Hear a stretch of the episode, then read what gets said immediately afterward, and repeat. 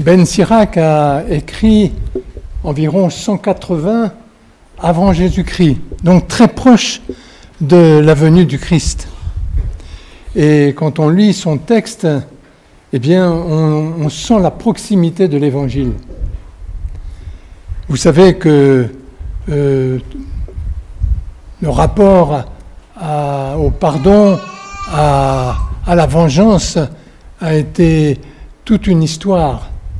Et vous savez que pour, euh, pour Caïn, euh, il était dit, si on touche à Caïn, il sera euh, vengé sept fois. Et puis Lamech même, plus tard, eh bien, si on touche aux siens, ils, seront vengés 70 fois. Et, il y a eu toute cette évolution de la révélation du vrai visage de Dieu qui s'est faite au long de toute l'histoire du peuple, à travers des expériences qu'il a faites, à travers sa prière, à travers euh, ses relations à l'intérieur du peuple et ses relations avec Dieu. Et donc euh, le livre de, de Ben Sirac, le sage, arrive, j'allais dire, au bout de toute une évolution où on laisse tomber tout ce qui touche la, vengeance de Dieu et la revanche de Dieu. Et dans l'Évangile, en fin de compte, dans le Nouveau Testament, la revanche de Dieu, c'est son amour. C'est son amour. La vraie revanche de Dieu. Mais là, nous avons tout un texte qui nous, qui nous enseigne aussi pour notre vie familiale, conjugale, communautaire. Et nous savons aussi que dans nos retraites ici, eh bien, très souvent, très très souvent, on est confronté à, comment dire, vous savez, un caillot comme dans les coronaires. Vous connaissez, hein? Il y, a, un caillot qui fait que hein, le sang ne passe plus. Et la guérison, comme il est dit ici d'ailleurs, ne passe plus. Hein euh, lui, il est, il est dit quelque chose comme ça. Si un homme nourrit de la colère contre un autre homme, comment peut-il demander à Dieu la guérison?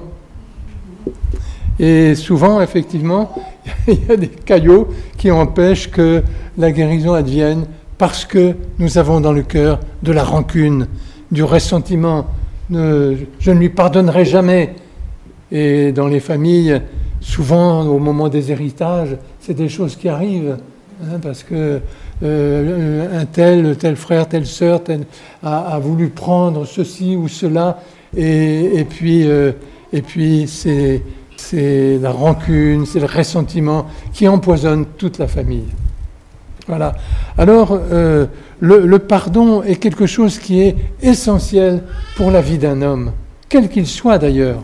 Hein, le, pardon, c'est-à-dire euh, accepter euh, d'aller au-delà, au-delà même de, de la, j'allais dire, de la satisfaction.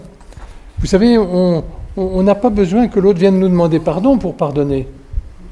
Parce que sinon, on risque d'attendre jusqu'à la fin de sa vie. Hein, et, on ne va pas aller voir l'autre hein, euh, en lui disant euh, euh, je, te pardonne tout le mal que tu m'as fait. Vous vous rendez compte ce que ça peut faire, une chose comme ça? C'est pire. Voilà. En tout cas, le pardon, c'est vraiment comme un caillou dans une, dans une coronaire. Ça bloque. Et la seule chose qui fait que ça va que ça va continuer à couler et irriguer la personne, eh bien, c'est de passer au-delà. Je crois que j'ai entendu ça dans un commentaire ce matin dans la Tobe, dans la, traduction écuménique de la Bible, eh bien, euh, il, y a justement le, pardon, c'est passer, aller au-delà, au-delà de, de, la blessure qui nous a été faite, au-delà de, euh, de, ce qu'on a dans le cœur contre l'autre. Et, c'est, je crois, quelque chose qui est essentiel, non pas seulement euh, comme une règle morale, mais c'est une règle, c'est, même une nécessité pour bien vivre. Et, on rencontre des gens qui, euh, à cause d'une rancune qui reste, un ressentiment, sont malades. Hein, on ne va pas dire que c'est obligatoirement seulement ça qui les rend malades, mais en tout cas, on s'aperçoit qu'il y, a effectivement une influence de la rancune, du ressentiment sur notre santé euh, spirituel, bien sûr, mais aussi psychologique et même physique. Et c'est pour ça que quand Pierre lui demande combien de fois dois-je pardonner Jésus, qui est celui qui vient nous sauver et qui nous donne justement euh, la grâce de, ce salut, de ce salut, il lui dit voilà, je ne te dis pas jusqu'à sept fois, mais jusqu'à soixante-dix fois cette fois. C'est pas soixante-dix fois se venger 70 fois, mais au contraire, c'est pardonner 70 fois, 7 fois. Et je crois que c'est une mesure d'hygiène, c'est trop peu de dire ça, d'hygiène humaine, même pas chrétienne. Hein, et, on, voit, on voit des gens qui, qui euh, ne sont pas chrétiens, mais, mais, mais qui gardent une telle rancune qui fait que ça les rend malades. Voilà. Alors, ces textes sont, sont vraiment des, cadeaux de, Dieu aujourd'hui dans cette, euh, ce 24e dimanche du temps ordinaire. Et peut-être que nous allons retenir seulement cela. Hein, c'est que euh, eh bien, le pardon, le pardon que nous donnons à l'autre pour ce qu'il nous a fait euh, de mal, qu'il nous demande pardon ou pas, eh bien, le pardon, c'est une, une médication extraordinaire. C'est plus qu'un stent dans ma coronaire. Vous pouvez être sûr, c'est quelque chose qui, quand c'est fait comme il est dit, du fond du cœur, du fond du cœur, c'est-à-dire je passe par-dessus hein, et je n'y reviens pas. C'est fait et je ne vais pas continuer à m'encrasser euh, avec de la rancune ou du ressentiment.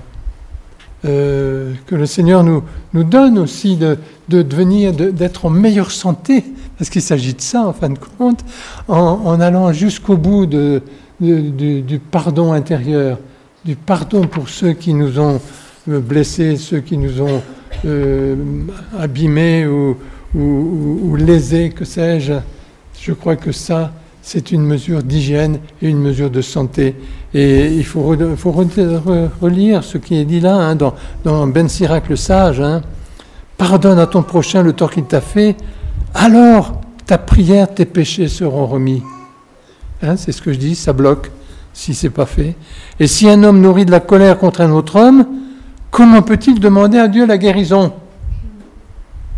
Voilà, alors on a des retraites ici, pardon et libération, ou, à la rive, ou bien à, Sichem, il y a un moment, et pour beaucoup, euh, il y a un passage, une conversion à vivre pour au moins commencer le premier pas du pardon jusqu'au bout, comme il est dit dans l'Évangile. Parce que c'est parfois, il faut un peu de temps pour que cela puisse aller jusqu'au bout.